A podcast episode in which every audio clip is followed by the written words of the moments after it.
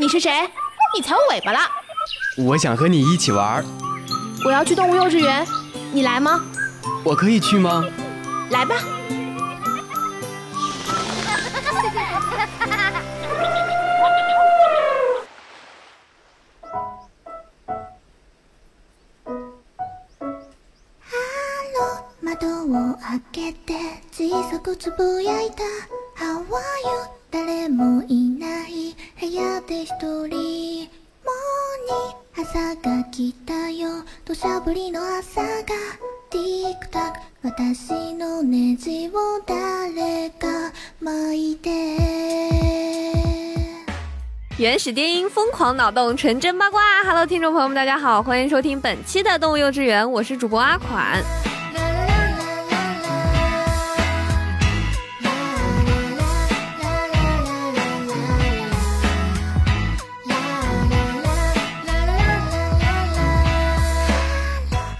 去过日本的人啊，都会惊讶于日本人细致入微的礼仪。从在公共场合默契遵守的规则，到餐馆等服务行业热情体贴的服务，再到人际交往中时时刻刻为别人着想的习惯，这些礼仪如此的繁多和细致，甚至会让人觉得有一些多此一举或者吹毛求疵。但往往是这些细节标志着一个国家文明的发展程度。建立这样一个规范啊，并不容易。到底是他们比我们付出了更多的代价呢，还是他们比我们更加懂得别人的内心呢？礼仪呢，与传统和社会形态脱不了关系。日本的礼仪还不适合我们生搬硬套，但从日本人的礼仪中，我们将或许能看到一个文明的形态，也或许能懂得人与人之间复杂的纽带关系。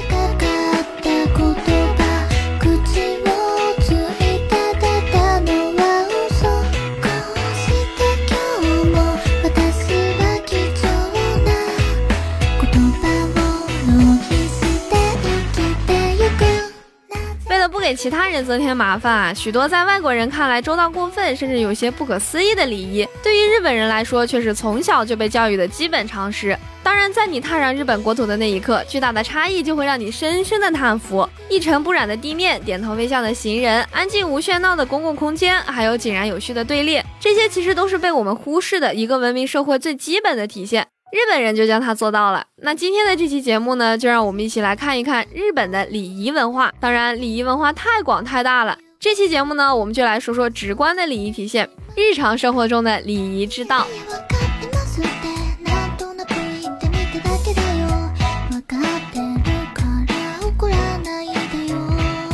在日常起居中啊，见面问好、个人的坐姿站姿、邻里关系的处理等等，都是我们再熟悉不过的生活环节了。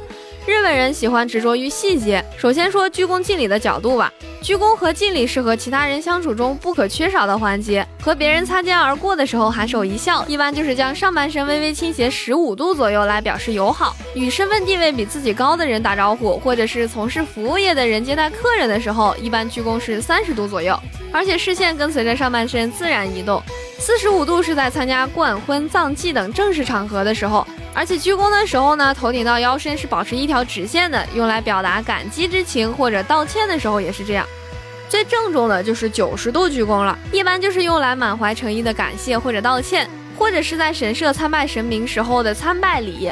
哎，这个鞠躬好像讲究的挺多的，感觉这个在日常生活中我们也挺有用的。比如我节目做的不好了，对不住了各位，然后九十度鞠躬谢罪。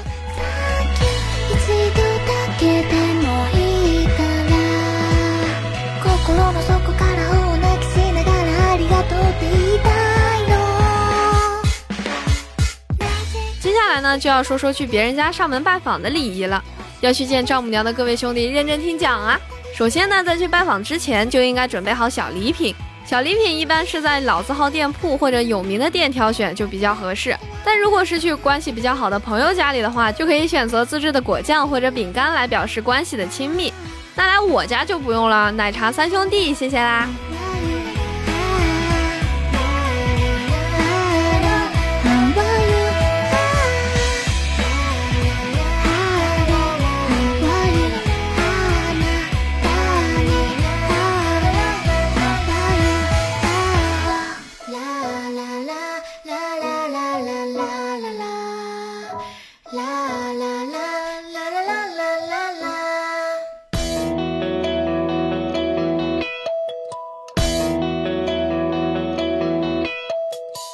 那进门以后呢，递礼物的时机就应该选择在进屋后面对主人的时候，不然门一开你就双手奉上了，怎么 送外卖的吗？外卖小哥就是每次门一开，贴脸就是一个外卖包装。那如果是冰淇淋啊、盆栽这种可能会弄脏地板的东西，就应该在拖鞋前，在玄关的地方递给对方。同时呢，可以说两句自谦的话，比如不知道是不是合您的口味，一点菲薄之礼。或者是听说这家店的点心特别好吃等等类似的话，如果是纸袋装的呢，就应该把礼物拿出来再递给对方。离开的时候要将纸袋带走。嗯，这个感觉和我们中国好像不太一样啊。我们的话，呃，感觉包装袋都比东西贵啊，拿出来好像有点尴尬。反正其他的就还挺实用的。这最后一点呢，我们就不用生搬硬套啦。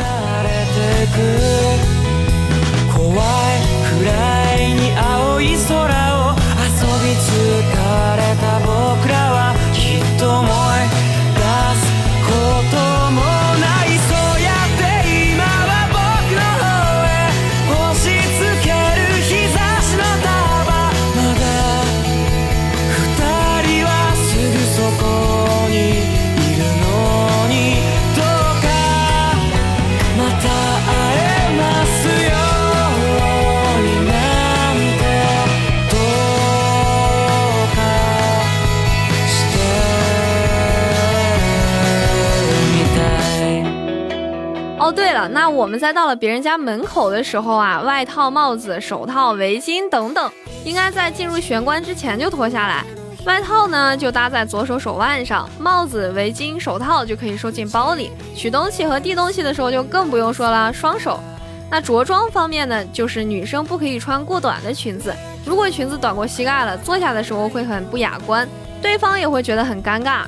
而且在别人家里边光脚是特别不礼貌的行为，女生呢应该穿丝袜或者短袜，男生呢就穿短袜。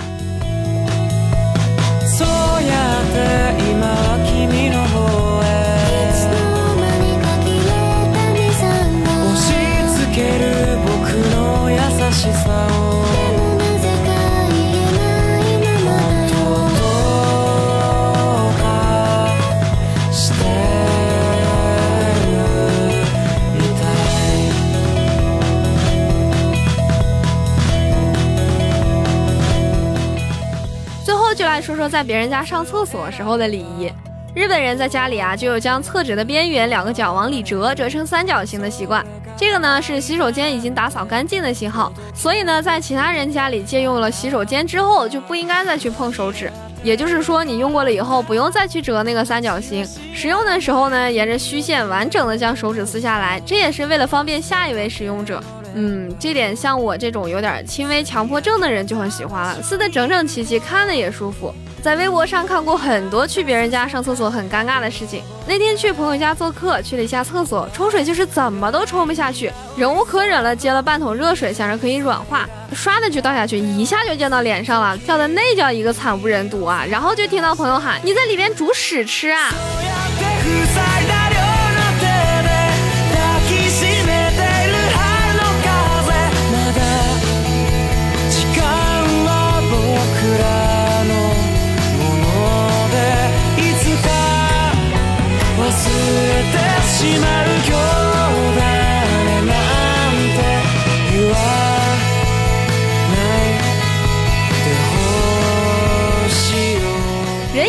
处呢，在于保持一颗体谅他人的心，保持着互相体谅的心，爱着别人，同时呢又被别人所爱，就应该是最幸福的一种生活方式了吧。在日本呢，有一本漫画叫做《中学生的礼仪》。这本书出版的初衷呢，就是希望从孩童时代开始就学会体谅他人，学会去提升自己的礼仪，要在这个全新的时代和新的生活环境中去学会和别人友善的相处。手冢治虫就在书里说：“你们中学生正是最容易吸收各种知识的年纪，也应当多学学关系到一生行为举止的礼仪。愿你们成为很棒的人。”那阿款也要说，今后也要努力一起成为更棒的人呀。